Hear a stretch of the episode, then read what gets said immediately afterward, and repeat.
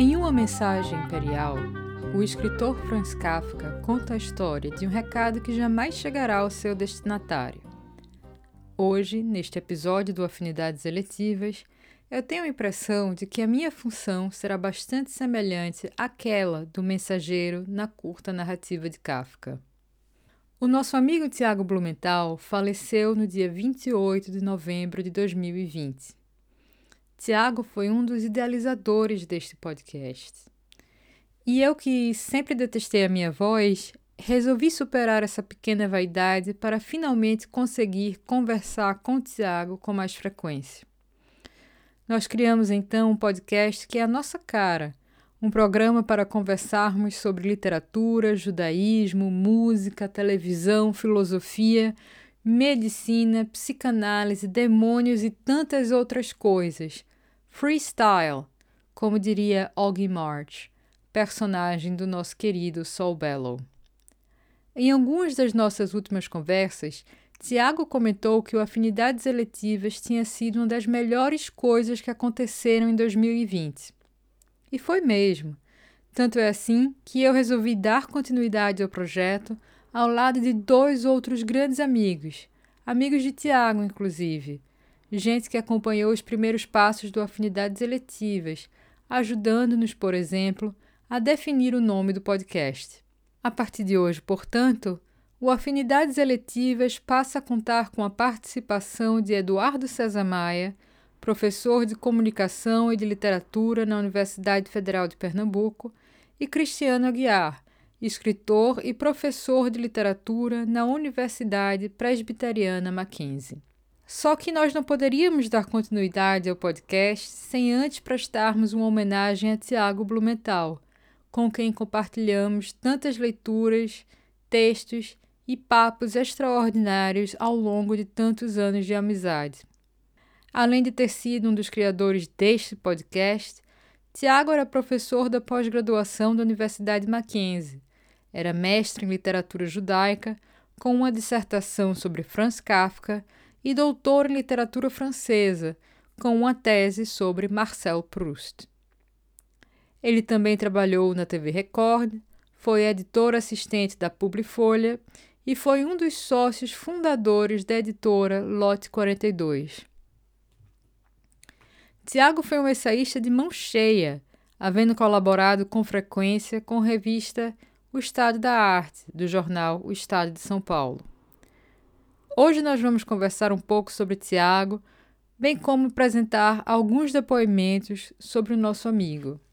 Edu, a gente já conversou bastante sobre isso nos últimos dias e você, inclusive, publicou um texto no Estado da Arte sobre o ensaísmo de Tiago. No artigo você comenta que Tiago escrevia sobre aquilo que ele amava, mas aí eu fico aqui pensando se não existiria é, no ensaísmo de Tiago, uma espécie de tensão criativa entre o amor e a ideia de desgarre, que ele soube localizar tão bem na escrita de Kafka. Sendo o desgarre, aqui eu vou citar o Tiago, é sugerido na maneira como o narrador se desprende do narrado e abandona o leitor em múltiplos e novos becos sem saída. E isso basta, diz ele, né? Como é que você e Cris enxergam essa dinâmica? E eu acho que esse esvaziamento do espaço, é, do espaço é, real, referencial, é o que é um tema muito recorrente na, na vendo agora, né, retrospectivamente, muito recorrente na, no pensamento de Tiago, né? Porque para ele, kafkianamente, parece que literatura é tudo que importa. Locais, os locais verdadeiros, ele diz, né? Isso também na, na, na tese dele. Os locais verdadeiros não se encontram nos mapas. Os locais verdadeiros são, são os locais da experiência, da memória, né, da vida afetiva, né? E eu acho que isso é, é, é muito central para a gente compreender o, o que Tiago pensava, né? É, a, a, epígrafe do, da tese dele, é, prustiana, claro, é, é a seguinte: é só pelo pensamento que possuímos as coisas. Ou seja, nós, nós não possuímos as coisas materialmente. Nós as possuímos quando as, quando, quando as enchemos, preenchemos de significado humano, né? do significado da própria experiência humana. Essa coisa tão contingente, tão transitória e, e, e muitas vezes tão frustrante, né? É, eu, eu, escrevi na, na, no texto que fiz em homenagem a, a Tiago no, no Estado da Arte, que Tiago Blumenthal escrevia para dar o testemunho do que amava e não somente do que sabia. Eu acho que é, é justamente por aí que a gente deve tentar compreender o, o ensaísmo de Tiago. É, Tiago podia estar falando de Proust, ou podia estar falando de filosofia, sei lá, Wittgenstein, o que quer que seja, e no dia seguinte ele estava escrevendo sobre um jogo de basquete, por exemplo, ou estava escrevendo sobre rock and roll, ou sobre é, remédios ligados à psiquiatria. Então tem, eu acho que um pouco isso também no, no caminho de Tiago. Se a gente pegar a produção intelectual de Tiago, né, tomando como, digamos, marco zero, entre aspas, a dissertação, e a gente chega na tese que ele defendeu em 2018 e a gente dá uma olhada nos ensaios que ele publicou nas últimas semanas, inclusive antes de, de dele falecer, a gente percebe que ele estava num processo, né? Eu queria ouvir um pouco tanto a Juliana quanto o Eduardo sobre isso. Ele estava num processo de metamorfose, enfim, até uma palavra kafkiana aqui nessa conversa da gente, em que ele estava indo para um lugar mais experimental, mais livre, eu diria inclusive mais puramente ensaístico do que acadêmico. Não sei o que, vocês acham ou se vocês sentem isso. Olha, Cris, é, eu acho que esse teu ponto sobre o Tiago estar tá no, no, no, momento de metamorfose é essencial, assim, é, é, muito interessante. Eu não tinha pensado sobre isso, mas com, com, com a sua observação, é, isso meio que tornou-se mais ou menos claro para mim. Acho que se a gente pensar, inclusive, em textos que ainda não foram publicados, né? Alguns dos quais a gente já leu aqui no grupo, fazendo uma espécie de curadoria.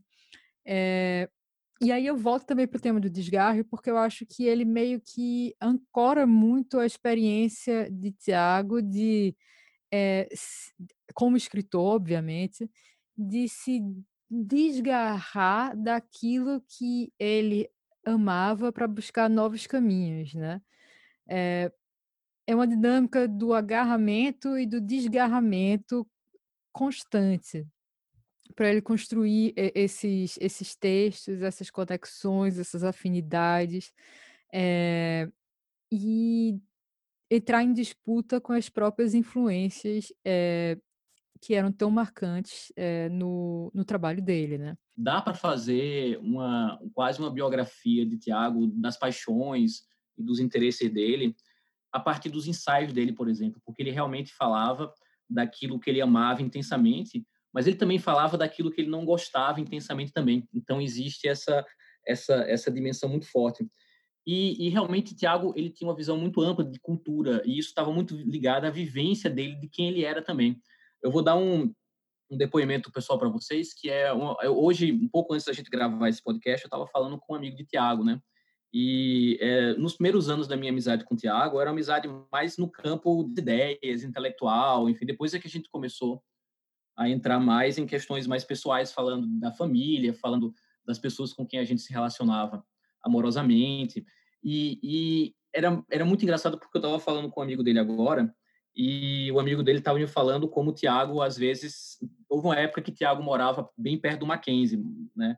ali na perto da rua Maria Antônia. Para quem não conhece São Paulo, Maria Antônia é uma rua que é uma das ruas do quarteirão da, da Mackenzie. E aí tem um bar ali que os alunos da graduação vão muito, que tem que tem sempre balada de funk, né? E um amigo meu estava falando que ia de vez em quando com o Tiago por essas baladas. E eu achei até, até achei engraçado, porque o Tiago nunca me falou disso, né? É, e, e, era muito possível eu, por exemplo, encontrar com o Tiago, o Tiago encontrar com alguma outra pessoa do Mackenzie tomar um café de tarde para falar de Kafka, Proust, e à noite ele ir na balada né, do Bafunk, que toca, o, o, DJ que colocava o som lá se chamava DJ Snake. Né? Então, então isso era Tiago, isso aparecia também no trabalho intelectual do Tiago. Tiago estava entre Proust e DJ Snake, e ele via a validade dessas duas dimensões né, é, é, da vida dele. Falar sobre o judaísmo em relação a Tiago é bastante. É difícil para mim porque toca em aspectos muito muito íntimos da amizade da gente. Até porque, é, de certa forma, é, a nossa amizade começou por conta da literatura judaica. É, eu conheci Tiago em 2015, eu estava morando em Israel.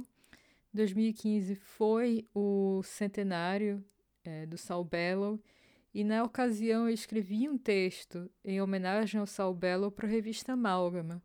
Tiago leu esse texto, entrou em contato comigo e a partir daí a gente começou a conversar sobre Bellow, Philip Roth, Stefan Zweig, Isaac Babel, Isaac Bashev Singer. Nossa, sobre tudo que você pudesse imaginar, até sobre Clarice Lispector, né? E que foi, tipo, o objeto das nossas últimas conversas, assim. Realmente, ele estava trabalhando num texto sobre a Clarice é, antes de morrer. E nossa, eu acho que, além disso, ele tinha um conhecimento muito grande de cultura judaica. Tinha um conhecimento gigantesco de pensamento judaico. É, nas nossas conversas, é, é, o conhecimento de Tiago sempre vinha à tona. Ele mencionava Benjamin, ele mencionava Gershom Scholem. A gente falava muito sobre Susan Sontag. E isso vai fazer muita falta para mim. Muita falta mesmo. Eu acho que o que a gente compartilhou com relação à literatura judaica, ao pensamento judaico e também com relação às nossas próprias experiências no judaísmo é um dos tesouros que eu carrego comigo. E aqui com vocês, é, a gente pretende realmente né, preservar um pouco dessa característica judaica do afinidades eletivas. É muito engraçado a gente é, reparar na complexidade é, da identidade do nosso amigo, né? De repente a gente tem um amigo que vai para a festa do DJ Snake, comenta sobre a obra de Proust, fala sobre Kafka e aí, do nada, solta um ditado ídis, fala sobre racidismo, conta das experiências que ele teve em Nova York com Beit Rabad, compartilha o meme do Coringa de Jandira.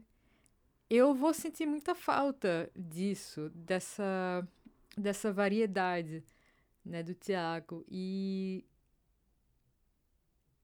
do entusiasmo com o qual ele vivia e compartilhava cada um desses elementos da personalidade dele. Eu só queria é, complementar é, essa parte é, do entre DJ Snake e, e, e Proust, né?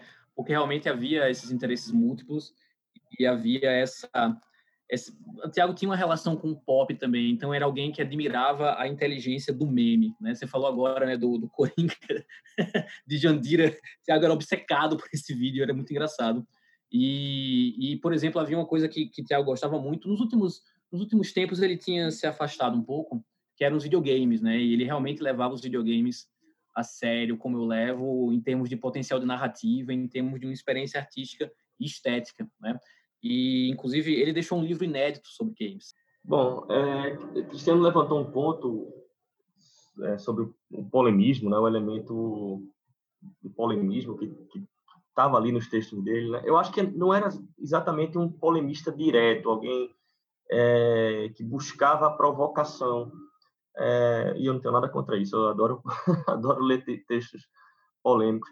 Mas eu acho que essa postura individualíssima dele né, é, é, é, gerava naturalmente um, faíscas né, na, no, no tipo de coisa que ele escrevia fundamentalmente num tempo como o nosso, né, que a crítica cultural é, é, se pauta pelas, pela, pelas pautas coletivas, em grande medida.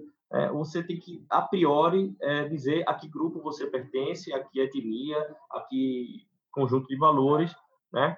E aqui chavões bem intencionados, como eu escrevi né, no texto em homenagem a ele, né? Ou seja, esses movimentos é, coletivos acabam pautando o que você pensa a priori. Isso é tudo o que Tiago mais é, negava em seus textos. Né? Como ele queria fortalecer sempre uma visão pessoal das coisas, É, claro que ele tinha as referências, os valores de grupo também aos quais ele pertencia, mas a leitura dele sempre era filtrada por esse caráter tão tão único, né, que era o dele. É, ele tentava pensar as coisas de maneira autônoma. Né? Isso aí podia gerar, de fato, alguns conflitos. Eu lembro que na naquela primeira Abrali, quando eu conheci, 2016, é, ele já, já me deu um pouco dessa, dessa, dessa impressão, mas foi no ano seguinte, em 2017, que eu vi isso sendo bem, bem explorado. Ele, ele em, plena, em pleno auge, né, quase na, na, na canonização de Kleber Mendonça Filho nacional, é, Tiago estava obcecado lá na, na, nas nossas conversas em mostrar como era pobre a recepção crítica né, do, do da, da, das obras de, de Kleber. É, e eu acho que era uma coisa, não era nem uma implicância, é, depois eu até conversei sobre isso com o Cristiano, não era nem uma implicância exatamente com Kleber, ou com o cinema de Kleber, né? que ele tinha suas ele, ele via qualidades tal, mas é, é, era uma implicância com um tom subserviente né? e, e, e de manada da crítica em relação né? É, é, as obras de, de, Kleber, justamente porque o, o critério político ideológico se colocava como único e exclusivo, ou seja, as pessoas aceitavam, é, as pessoas que tinham determinado posicionamento já aderiam de antemão ao filme, às vezes mesmo sem ter visto aos filmes, né? E aquelas pessoas contra a perspectiva ideológica de Kleber já o condenavam, né, a, a isso. Eu, eu, lembro que na época eu formulei a, a, ideia de que é a crítica da adesão ao repúdio. Ou seja, esse, esse, tipo de crítica é aquela que ou adere ou repudia. Não, não, não há meio termo, não há construção é, é, crítica possível quando você já está apaixonado pela sua ideologia, pela sua visão prévia de mundo. Né? E, e, e, ele falou muito sobre isso é, a respeito da, da, crítica de Kleber. Então, esse elemento polêmico estava, de fato, nele, é, justamente, eu acho, porque ele ele não negociava seus valores. Ele não negociava para parecer legal, para parecer justiceiro, para parecer que defendia as boas causas do mundo. Ele queria defender a visão dele, né, antes de qualquer coisa.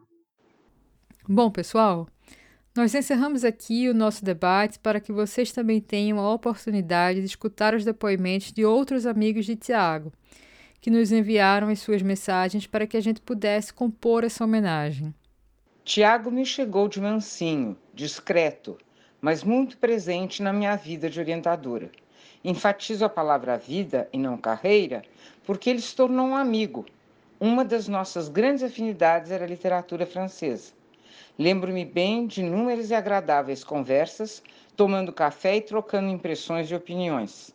Sua silhueta esbelta e seu jeito reservado às vezes me, evo me evocavam Proust.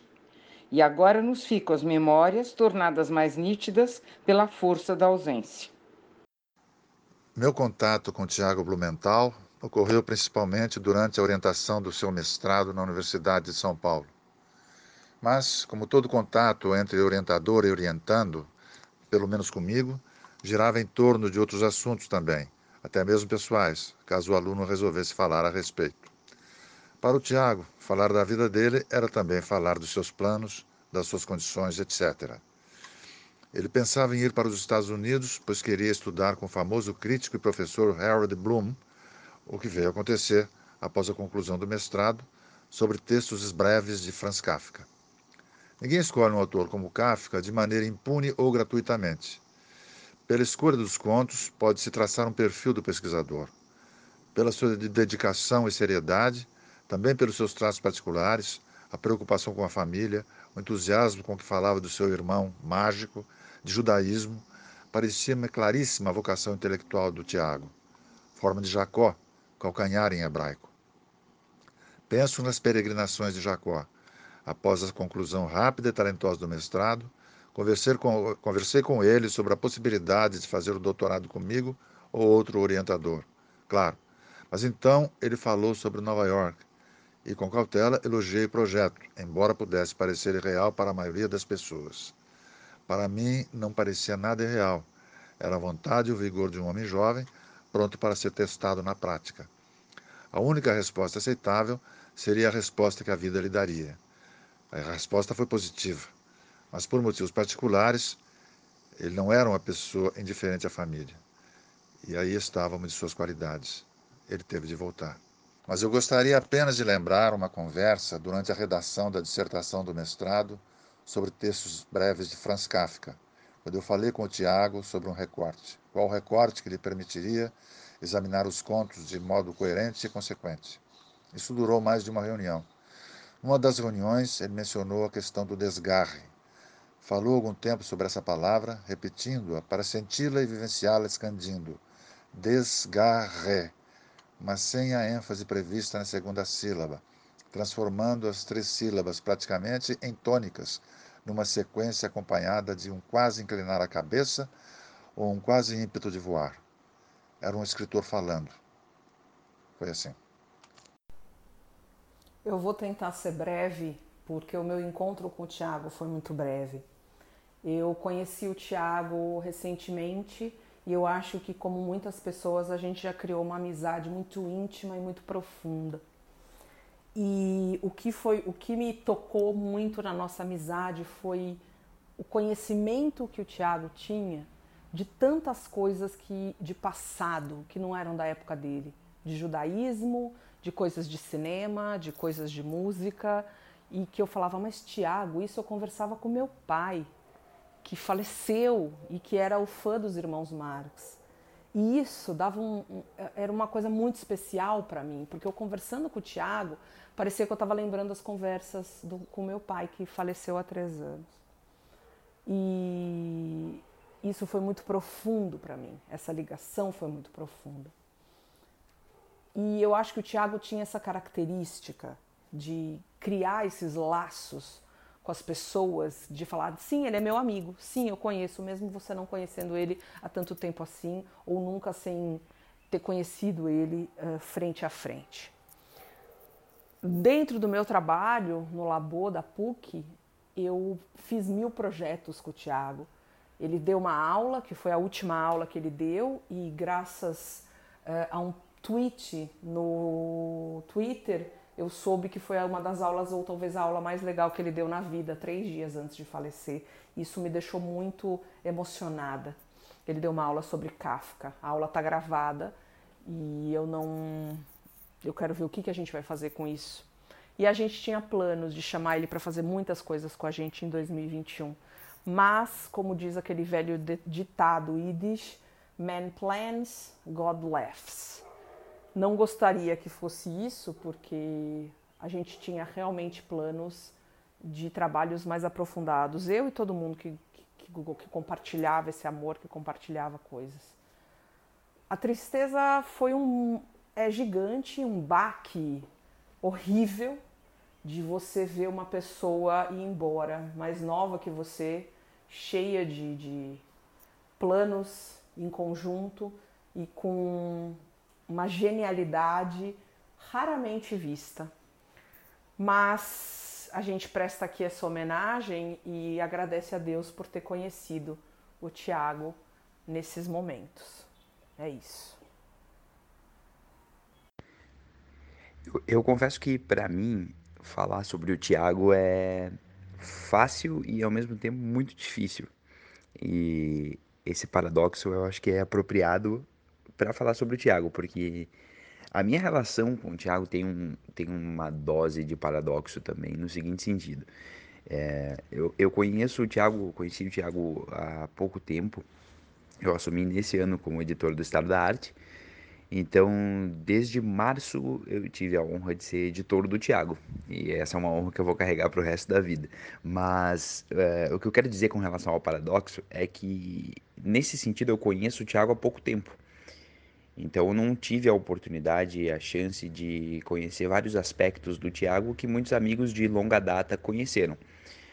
Por outro lado, como eu disse, eu fui editor do Tiago, então, ao mesmo tempo, e é por isso que é paradoxal, ao mesmo tempo que eu conheci pouco dele, em razão do tempo, eu conheci muito dele, porque sendo editor, eu pude ler em primeira mão vários dos ensaios do Tiago, eu editei e publiquei vários dos ensaios do Tiago, e eu acho que os textos, a escrita, os ensaios do Tiago são o Tiago em, em várias dimensões. Então, por isso, eu também posso dizer que eu conheci muito dele. E eu acho que ninguém definiu melhor, ninguém poderia definir melhor que o Eduardo César Maia, nosso amigo, que disse que o Tiago escrevia sobre aquilo que ele amava. E essa definição ficou comigo quando eu li pela primeira vez na homenagem, na linda homenagem que, que o Edu fez para o Tiago, é, porque eu acho que é exatamente isso. Eu acho que é exatamente isso. O Tiago escrevia sobre aquilo que ele amava e é por isso que eu posso dizer que eu, paradoxalmente eu conheci muito do Tiago nesse pouco tempo. É, precisamente porque ele escrevia sobre o que ele amava e de um jeito muito característico. E aí está outro aspecto do paradoxo. Quando ele mandava um texto, eu nunca sabia o que vinha. É, era muito curioso isso assim. Por outro lado, se eu não soubesse que era dele, eu ao final do texto saberia dizer, porque só ele escrevia com ele. Então, eu conheci pouco do Tiago, mas eu conheci muito do Tiago e foi uma honra que eu vou carregar para o resto da vida, como eu disse, é, porque ele escrevia sobre o que ele amava e uma pessoa é aquilo que ela ama, o Brodsky dizia isso, aquilo que ela ama e aquilo que ela articula por meio da sua linguagem. E esse era o Tiago, esse foi o Tiago que eu conheci, que eu tive a honra de conhecer. E esse mesmo Tiago que sabia melhor do que a gente, tendo estudado o que ele estudou, vocês vão saber do que eu estou falando aqui, é que a memória guarda o que vale a pena. A gente não vai esquecer dele nunca. A gente gravou esse podcast dois dias antes de receber a notícia de que o Tiago tinha falecido. Foi muito doloroso, porque depois de ter uma conversa tão boa, assim, tão agradável, tão interessante, assim, pelo menos para mim, da minha perspectiva, eu fiquei querendo conversar mais com ele, pensando, nossa, quando é que eu vou encontrar ele para conversar sobre, enfim, literatura, filosofia e todas as outras coisas, porque ele era meu amigo, né? Então não era só um parceiro aí de debates intelectuais, mas também, enfim, uma pessoa com quem eu trocava aí uma, uma amizade de verdade, né? Então ele tinha uma inteligência muito fina, muito aguçada, assim, e, e, e não só não só para assuntos acadêmicos, mas também para assuntos emocionais. E era sempre muito interessante falar com ele. E eu, a gente perdeu essa pessoa do nada, né? Enfim, uma coisa bem triste mesmo, mas eu espero que a gente consiga aí aproveitar a memória das conversas boas que a gente teve e agradeço aí a Juliana por manter o podcast e manter a, a memória do Tiago. E a gente sempre, sempre fica com o, o, o que a gente planta, né? É, que é o carinho, o amor pelas pessoas. E acho que o Tiago cultivou isso em muita gente. E isso, isso vai ficar, com certeza. Isso permanece. Quando a Juliana e o Thiago me, me convidaram para participar do Afinidades Eletivas, a gente tentou gravar um dia e não deu certo, porque problemas técnicos. Então a gente teve que adiar. A gravação ficou para um, uma segunda data e nessa segunda data que foi a gravação que, que foi, que virou o episódio do podcast sobre o Sal Belo. Mas o que aconteceu entre um e outro foi que depois de ter ouvido o Thiago falar sobre o Salbella e as perguntas que ele fez, eu fiquei super nervosa para a gravação do segundo episódio, falando, nossa, eu não posso decepcionar, sabe? Eram umas coisas tão de alto nível, uns comentários tão sagazes que eu fiquei, nossa, preciso, preciso, preciso me apurar. E aí eu meio que estudei entre um episódio e outro. E aí rolou a gravação do segundo episódio, foi super legal. E quando acabou, eu fiquei me sentindo uma idiota por ter ficado tão nervosa, assim, porque além de ser muito inteligente, acima de tudo, o Thiago era muito generoso e muito humilde e muito com essa curiosidade genuína, que eu acho que é uma das coisas que fazem as pessoas realmente inteligentes, né? Que, que é essa, essa curiosidade sem julgamentos, né? Então eu fiquei pô, ele ouvia tanto, assim, e fez comentários, e aquela pessoa que se empolga com uma coisa que você fala, e aí fala outra coisa super incrível. E aí foi isso, assim, eu terminei de gravar e desliguei é, um pouco envergonhada de ter achado que ia ter tanto julgamento, assim, da parte de um cara tão bacana, e ao mesmo tempo muito feliz de ter, de ter tido essa troca. Olá, eu sou Uri Lam, E o que o Tiago deixa para mim como lembrança e como lição e como motivo de muita reflexão é que todos nós somos capazes de colocar os nossos sonhos para funcionar e que nós podemos fazer isso de modo discreto, sem grande alarde. Um grande beijo.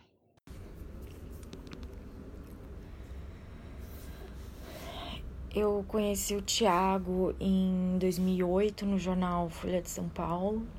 A gente não ficou próximo nem nada na época, mas ele sempre foi legal comigo e a gente mantinha alguma interação nas redes sociais. A gente retomou contato mais recente, depois que ele me viu participando do programa Roda Viva da TV Cultura no começo de setembro. Foi quando ele me escreveu. É, desde então a gente ficou bem próximo, conversava muito todo dia, era uma coisa bem legal, ainda mais no contexto de isolamento da pandemia. Infelizmente a gente não pôde dar continuidade a essas conversas e esses encontros. É, eu fico pensando muito num vídeo que ele me mandou sobre a criação e destruição de uma mandala feita por monges num centro budista que ele frequentou quando ficou uns seis meses em Nova York em 2014. É, eles demoravam uma semana para desenhar a mandala com grão de areia colorida, para depois fazerem uma cerimônia para destruir essa mandala. E ele me explicou que sim, tudo será destruído. É preciso, não tem outro caminho. Mas isso não significa que devemos parar de criar coisas novas e belas no eterno ciclo. Não é porque a floresta não tem saída que não devemos procurar a saída. Eu vou sentir muita falta do Tiago, mas fico muito grata uh, pelo nosso reencontro, mesmo que ele tenha sido bem breve. É, eu vim gravar esse, essa, esse depoimento, eu caminhei até exatamente o mesmo lugar onde eu estava aqui na praia é, quando eu soube da morte do Tiago. É, não sei o que, que, isso significa, mas eu decidi fazer isso. É, eu conheci o Tiago, na verdade, há muitos, muitos anos atrás, em 2013 é, porque ele era meu vizinho, acho que de dois andares abaixo.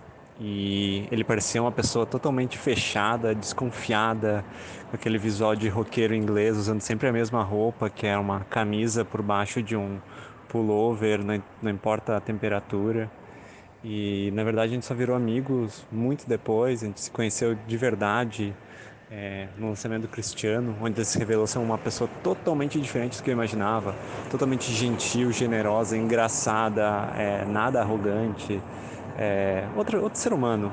Ele passava uma imagem que era o oposto dele. Mas, e essa amizade só solidificou, na verdade, muito recentemente, é, quando eu iniciei o meu processo de conversão formal ao judaísmo na CIP. E daí no Tiago eu encontrei é, um interlocutor é, mas um interlocutor muito diferente, né? Enquanto eu estava entrando no judaísmo e tudo era, muitas coisas eram novidade para mim, ele já estava, não vou dizer de saco cheio, mas ele sempre teve uma relação muito ambivalente, complexa, conturbada, arrisco dizer, com, com esse assunto. Então tudo que eu aprendia com entusiasmo, é, eu ia falar com ele e era uma relação dialética, né? Porque ele me indicava leituras, ele fazia uma uma contra-mentoria, né? Se eu tinha meus mentores oficiais, ele queria ser o contra-mentor. E mas é, mesmo nas, e daí a gente começou a se conversar todos os dias por horas, né? É, nesses últimos meses antes da morte dele. E ele se revelou ser uma pessoa extremamente generosa, nada arrogante. É, de novo, eu repito isso porque ele passava uma imagem que não era a imagem real, era o oposto. Né? E eu lembro, ele tava sem grana para nada. Desde que eu conheço ele, ele tá sem grana para nada, com problemas financeiros. E um dia ele descobriu que eu não tinha uma Torá bilíngue. Ele achou isso o fim do mundo. Então ele mandou um motoboy da log entregar na minha casa, pediu meu endereço e mandou. De repente chega uma Torá bilíngue. Note que meu hebraico é bastante limitado, mas para ele era inaceitável que eu não tivesse esse livro. E na verdade, sempre que encontrava ele, ele me levava um livro assim de presente, que fosse usado, com uma dedicatória linda. É...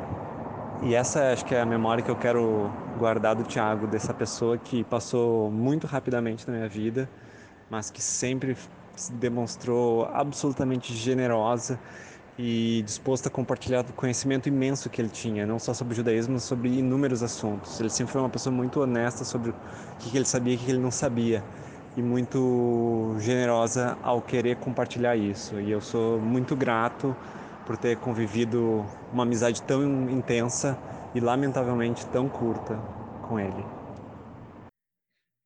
Meu nome é Bruno Ferreira, ou Tuxo, como sou conhecido.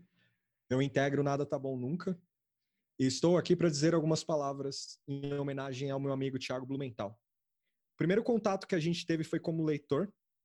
Eu li as colunas dele no Estadão, entre outros veículos, e era bem legal separar um tempo do dia para o ler. É, o estilo dele era algo que me marcava, e além da erudição. Então, muita coisa eu acabei conhecendo graças aos textos dele. A admiração que eu tinha por ele acabou nos unindo online. A gente se seguia no Twitter e o que acabou nos levando a nos encontrar ao vivo. Ele fez um convite para mim para a gente se trombar. E foi engraçado, porque a gente se conheceu em 2019 ao vivo, mas era como se ele me conhecesse há muitos anos. A forma de ele me tratar era como fosse um amigo de longa data. Nessas últimas semanas, é, eu tive diversas memórias a respeito dele. E então havia a modéstia dele, a, as maneiras educadas dele que eram extremamente chegavam a ser engraçadas assim. Ele era uma pessoa muito educada. A paixão pelos Beatles, que foi algo que a gente conversava bastante. Ele falava do, do fã-clube que ele participou, que o irmão dele o colocou diante dos Beatles para conhecer. E um ilustre torcedor são paulino. É... Foto com a Luísa Chulapa, essas coisas eram bem legais, assim, do Thiago. E a gente conversava muito. A, a, ao vivo eu sinto um pouco de falta, que era no bar que ele ele conversava sobre, sei lá, literatura, Seinfeld, e era sempre com modéstia, assim, de, ah, não sou especialista no assunto, mas ele trazia um insight legal, um comentário interessante sobre o que fosse, assim. Além disso, ele foi responsável por me apresentar a Thais Sganzella, que se tornou uma grande amiga minha. Ele me colocou a par da, da obra do Jarvis Cocker, com o Pulp. É, ele era muito fã do Beast Boys, o que acabou eliminando uma birra que eu tinha com o grupo. E quando a gente foi em fevereiro no Alberta, eu vou sempre lembrar dele na pista cantando um som do Beast Boys. E de, além de ele cantar, ele falava: Não, essa música aqui é sobre não sei o que, é bem legal. Tipo, era, era engraçado isso. Uh, ele co comentar da música com ela rolando, assim.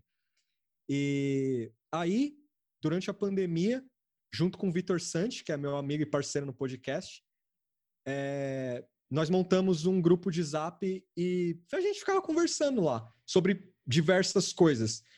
E uma delas que eu mais lembro é o Coringa de Jandira, que o cara todo dia de manhã mandava pra gente um link do vídeo do cara, assim.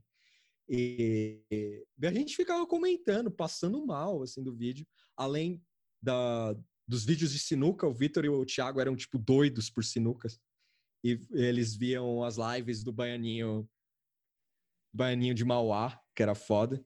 E aí, nessas conversas, a gente acabou sendo convidado para participar deste podcast que vocês estão ouvindo, que é o Afinidades Eletivas. E a gente viu o surgimento do, do podcast, da ideia toda, e o Thiago é, fez o convite com base nas nossas conversas sobre boxe. E aí ele incentivou a gente bastante e tal, só que a gente foi postergando a data para gravar de acordo com nossos, tra nossos trabalhos na época. Infelizmente não foi possível essa participação, pois ele partiu repentinamente. Desde então, desde 28 de novembro, não há um dia que eu não pense nele. Eu, ou não sinta, não há um dia que eu não sinta falta dele também. E aí, na semana passada, em um fim de tarde, eu coloquei no Spotify uma das playlists dele. E lá havia um som do Sonic Youth chamado 100%, que é estranho, mas era um som que eu sempre associei a ele. E agora ele tem um, um tom a mais, assim, tem algo a mais, que a memória dele para mim vai ser sempre marcada nessa música, em alguns versos. Então, fica meus sentimentos aos familiares e amigos e um descanso em paz ao meu amigo Tiago Blumenthal. Meu nome é Vitor Santi e eu conheci o Tiago Blumenthal nesse ano. Foi o Tuxo, meu companheiro de podcast no Nada Tá Bom Nunca, que me apresentou. Em 2019, o Tuxo me falou que eu precisava conhecê-lo pessoalmente sobre como ele era uma pessoa incrível e que eu iria me dar muito bem com ele. E de fato, ele era isso tudo mesmo uma pessoa bondosa, incrivelmente inteligente e simples. Um erudito de vila, mas o que fez engatar o papo de vez foram as nossas conversas sobre jornalismo. Por conta de um fim de um site, começamos a conversar mais ativamente, até que chegou o ponto que ele propôs: por que a gente não faz um grupo no WhatsApp com o Tuxo? E isso para mim foi engraçado, porque existe hoje toda uma etiqueta para se criar essas coisas, né? Pô, olha, desculpa aí, te coloquei num grupo e tal. E eu topei na hora, porque eu já tinha falado isso com o Tuxo, o Tuxo já tinha falado isso comigo, e era a oportunidade oportunidade perfeita para a gente estreitar o laço que a gente fez pelas redes sociais. E lá, nesse grupo, que era o Brasil Horror Cósmico, foram conversas incríveis que a gente teve. Foi desde o Coringa de Jandira, textos da New Yorker, jornalismo, São Paulo Futebol Clube, filmes e livros. Como o Tuxo disse, a gente conversava bastante sobre sinuca era um dos nossos assuntos preferidos no grupo. E também hoje é um dos mais doídos, porque a gente sempre falava de marcar um jogo de sinuca e por causa de trabalho e por causa da vida, né, nunca aconteceu. E também uma das outras coisas que a gente se empolgou bastante era em filmar, porque a gente já estava planejando fazer alguma coisa assim. Na brincadeira, eu e o Tuxo, a gente se denominava os Cursinos Brothers, que é bebendo um pouco na fonte do Safo de Brothers. E o Thiago se empolgou com a ideia. E a gente considerava a Zona Norte uma extensão da Cursino, porque é isso aí, que se dane a geografia do município. E a outra coisa que nos uniu também dentro, nesse grupo foi a paixão pelo boxe. E como o Tuxo já disse, a gente ia participar desse podcast do Afinidades Eletivas com um programa especial sobre a nobre arte. Só que como o Tuxo também disse, né? Nossos trabalhos atrapalharam as gravações e a gente acabou não fazendo. E eu disse no Twitter, no dia que, ele, que eu fiquei sabendo que ele faleceu, que eu e o Thiago, a gente se trombou tarde demais nessa vida. Mas eu fico muito feliz que a gente pôde se encontrar. Foi rápido, mas foi incrível. Eu conheci o Thiago na internet através da minha amizade com a Juliana de Albuquerque. Cheguei no perfil dele por curiosidade para saber quem era aquela pessoa, cujos comentários e posts eram sempre tão interessantes. Conheci seus textos e, para minha profunda alegria, é, através da amizade com a Ju, a gente acabou se aproximando. Eu não tive muito tempo de desenvolver a minha amizade com o Tiago, o que talvez seja a coisa que mais me doa é, nessa história toda, né, de tê-lo perdido tão cedo. Eu queria ter tido mais tempo para conhecê-lo, queria ter tido mais tempo para encontrá-lo pessoalmente, para trocar, para conversar. Ficou essa sensação de coisas que não foram vividas, de projetos que não foram executados, de uma amizade que estava nascendo e que já tinha um lugar muito especial dentro do meu coração. Eu sinto falta de tudo aquilo que poderia ter acontecido e sinto saudades de ler o Tiago.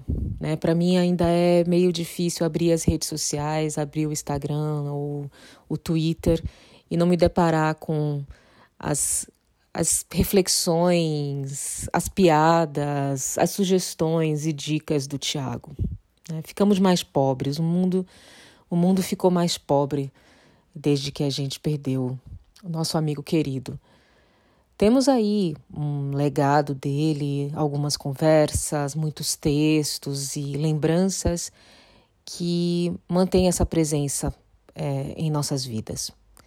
Eu espero profundamente que a gente consiga é, fazer com a contribuição do Tiago é, cresça e toque outras pessoas. Que a gente possa carregar o Tiago dentro dos nossos corações e fazer muitas coisas que poderíamos ter feito juntos. tornando essa parceria ainda possível de alguma forma. Né? Porque eu acredito que se Ele está conosco, Sua presença em nossos corações, nas nossas, nos nossos escritos e nas nossas intervenções públicas, de alguma forma nós estamos fazendo isso juntos.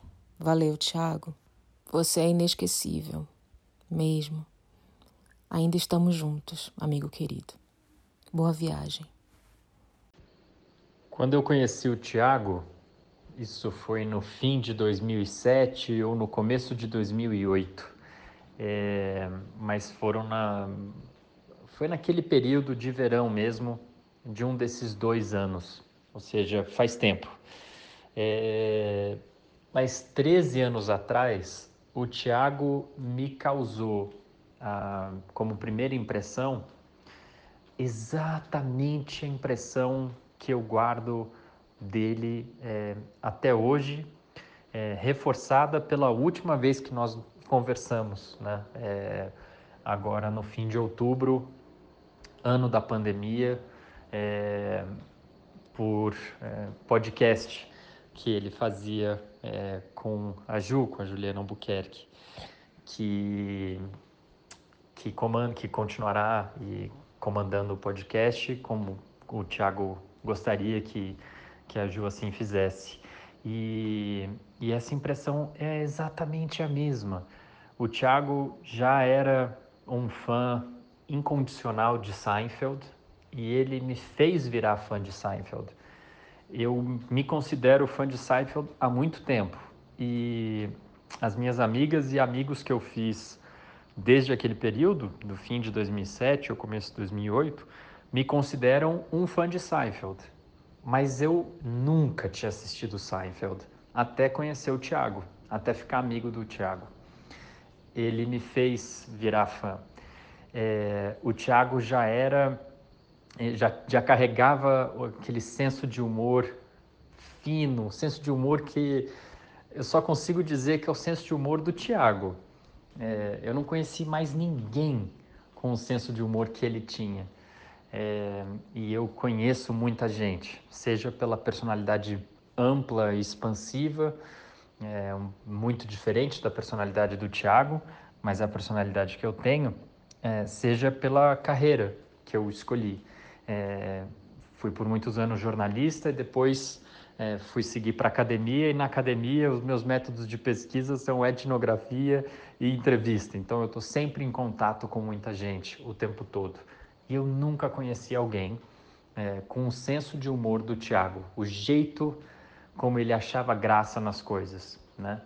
Ele não era particularmente uma pessoa engraçada, daquela que, que, que todo mundo acha graça quando está próximo.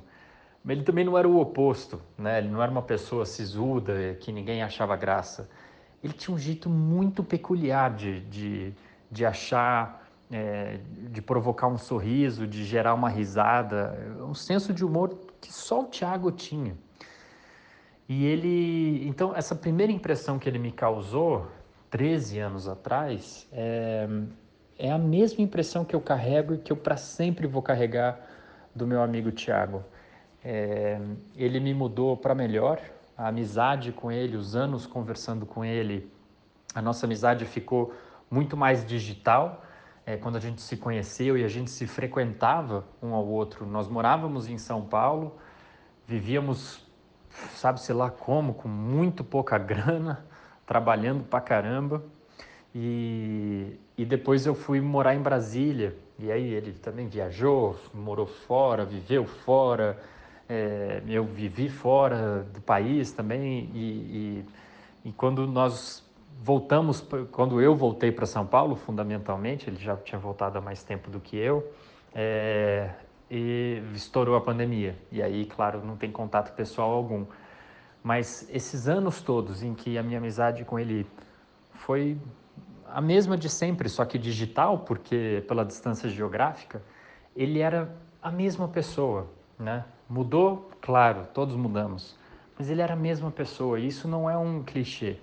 É, longe de mim falar um clichê quando o assunto é o Tiago, ele ia me matar. É, definitivamente não é o caso.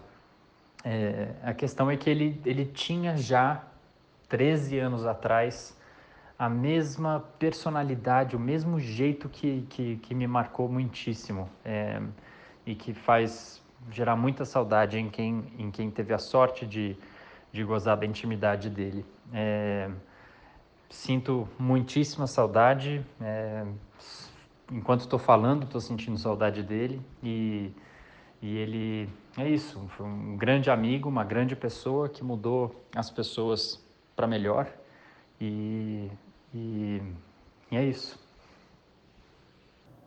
Quando o Thiago morreu, eu comecei a notar pessoas na internet falando que ele era o melhor amigo delas e pessoas diferentes falando a mesma coisa e eu tinha dito exatamente a mesma coisa também.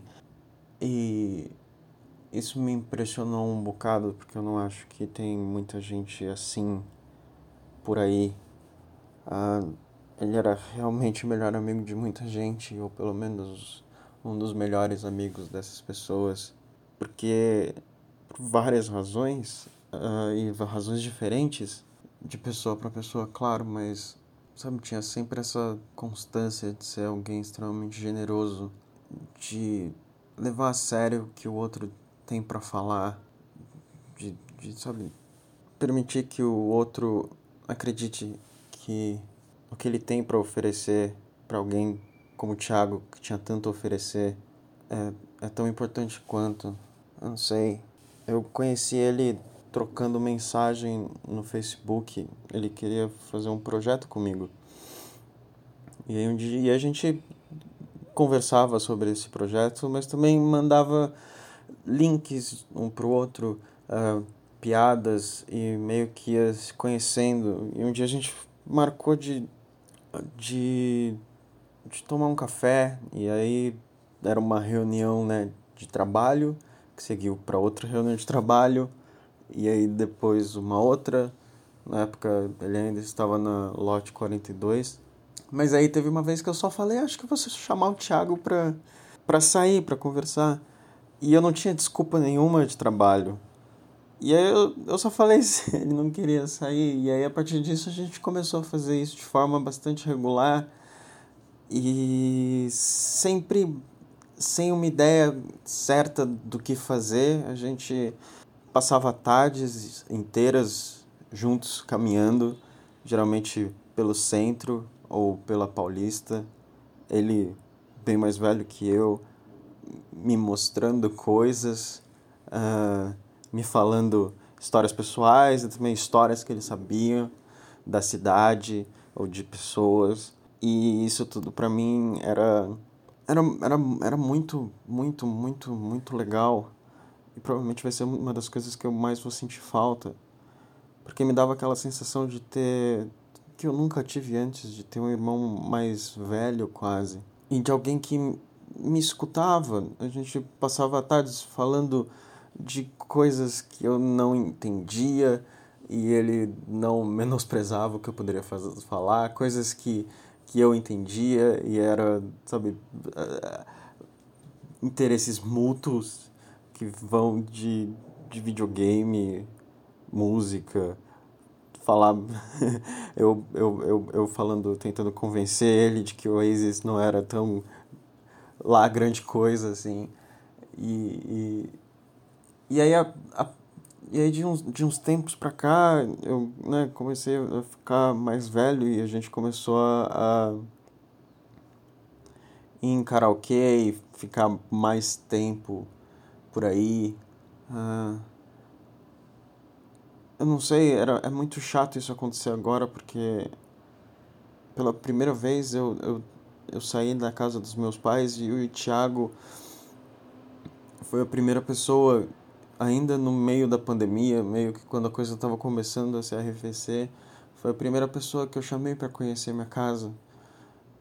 Porque porque eu queria eu queria poder mostrar para ele aquilo que eu tinha conseguido e mostrar que eu ia estar mais perto e, e que, sabe, a gente ia poder fazer mais coisas.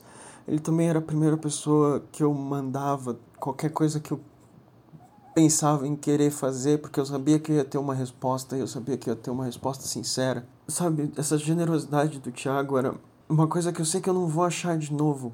era alguém que me ensinou muito, que, sabe, que me, me fez perceber muita coisa de mim mesmo.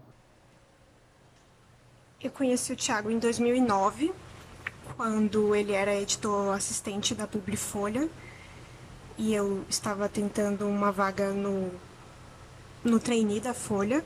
A gente se conheceu num, num elevador, indo pro péssimo, que era a lanchonete da Folha, que já fechou. E a gente foi casado por cinco, quase seis anos. E a gente foi amigo desde que a gente se conheceu até, até o fim. É, Tiago é a pessoa mais importante para mim, né? A pessoa que eu não podia perder de jeito nenhum e que de algum jeito, né, perdi, de um jeito misterioso, inclusive, né? Muito doloroso para os pais dele, para mim, para todo mundo que gostava do Tiago. É, a gente se separou faz bastante tempo, mas a gente continuou amigo desde então. O Thiago era um era a única pessoa, né, que que topava absolutamente qualquer qualquer programa. Depois que a gente terminou, a gente brigava bastante, né? Mas a gente sempre quis ficar junto, mesmo quando isso não era uma coisa muito saudável, mesmo quando a gente mais brigava do que qualquer coisa, mas a gente sempre quis ficar perto um do outro. E ele topava absolutamente qualquer programa, né? A gente fazia as coisas mais mais sem graça juntos. A gente a gente ia ao banco juntos, a gente fazia compras, a gente ele não ia ao médico nunca, então ele ia ao médico comigo. É, ao cartório, qualquer coisa que a gente tivesse para fazer, é, a gente fazia junto. Porque era. Simplesmente a gente ficava junto na fila das coisas. A gente gostava muito de andar, então geralmente a gente ia e voltava das coisas andando. E pra gente isso já era o passeio, isso já era a graça. Não. Poucas vezes, assim, proporcionalmente, a gente ia fazer alguma coisa que as pessoas consideram um um passeio, né? Ir a um restaurante, ir ao, ir ao cinema, qualquer coisa assim. A gente fazia isso também, mas, mas a maior parte dos programas eram programas muito de dia a dia. E era só conversa e, e, e, e andar mesmo. E o Thiago era uma pessoa muito engraçada, ridiculamente engraçada e inquieta, né? É, estranhamente não ambiciosa, né, para os padrões que a gente tem hoje, né, que todo mundo é tão ambicioso materialmente também de, sei lá, de ter um, uma posição X. E ele nunca, absolutamente nunca teve isso, né? A pessoa mais frugal que eu conheço, certamente é ele. E nunca comprava nada. Era engraçado até como o Thiago nunca comprava nada nada, né? Uma vez no ano a gente saía para comprar alguma camisa polo da Puma na Riachuelo ou na Eric. Era, era, era, eram essas as compras do Thiago, mas ele nunca comprava nada, ele, ele não tinha ambições materiais de um jeito muito peculiar para uma pessoa hoje em dia não ter. E e era uma pessoa muito especial, né? Muito inteligente, muito engraçada, muito companheira. É... Sempre com opiniões fortes do nada, né? Sobre coisas que nem, nem era para ter uma opinião forte, ele tinha uma opinião forte. E é isso. Por algum motivo a gente nunca foi no cartório, né? Se divorciar. Acho que a gente só queria ter algum vínculo, não é que a gente continuasse um casal nem nada disso. Eu tenho um namorado hoje, o Thiago teve 72 namoradas, pelo meu conhecimento. Então não é nada disso, mas acho que a gente queria continuar tendo algum vínculo, então a gente acabou nunca nunca separando. E não sei muito o que falar, só que ele vai é uma falta que eu sei que não vai passar, né? Não é. Nunca tinha perdido alguém assim, perdi minha avó, mas que também não passou, mas é diferente, né? Acho que de algum jeito a gente está preparado para perder os avós e ele não, né? Era uma pessoa, na verdade, fora fora do meu círculo familiar, a única pessoa que eu achava que eu ia ter para sempre, né? E, e foi embora, né? Então é isso. É, como o Thiago era uma pessoa muito inteligente, deixou coisas escritas, eu espero que ele seja lembrado para além da família dele pelas coisas que ele, que ele, que ele escrevia e pela pessoa que ele era. Mas nem, nem isso é um, um grande conforto, né? No final a gente tenta.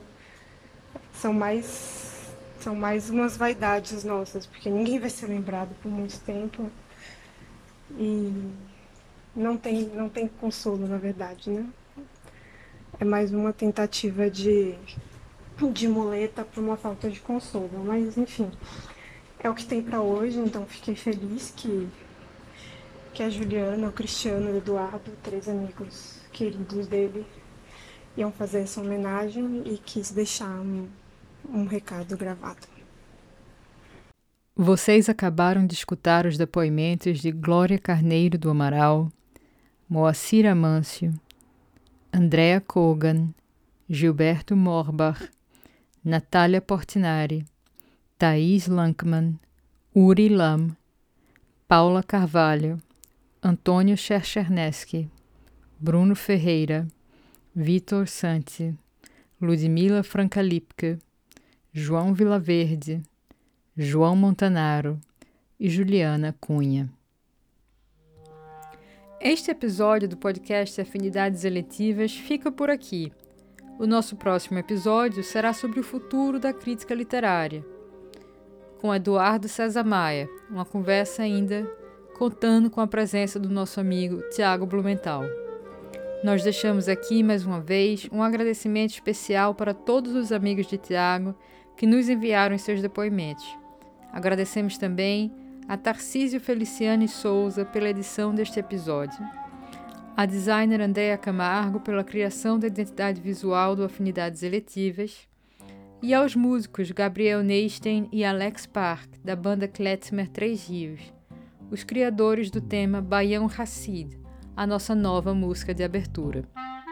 Muito obrigada, pessoal! Não se esqueçam de seguir o Afinidades Eletivas no Medium, no Instagram e no Twitter. Até a próxima!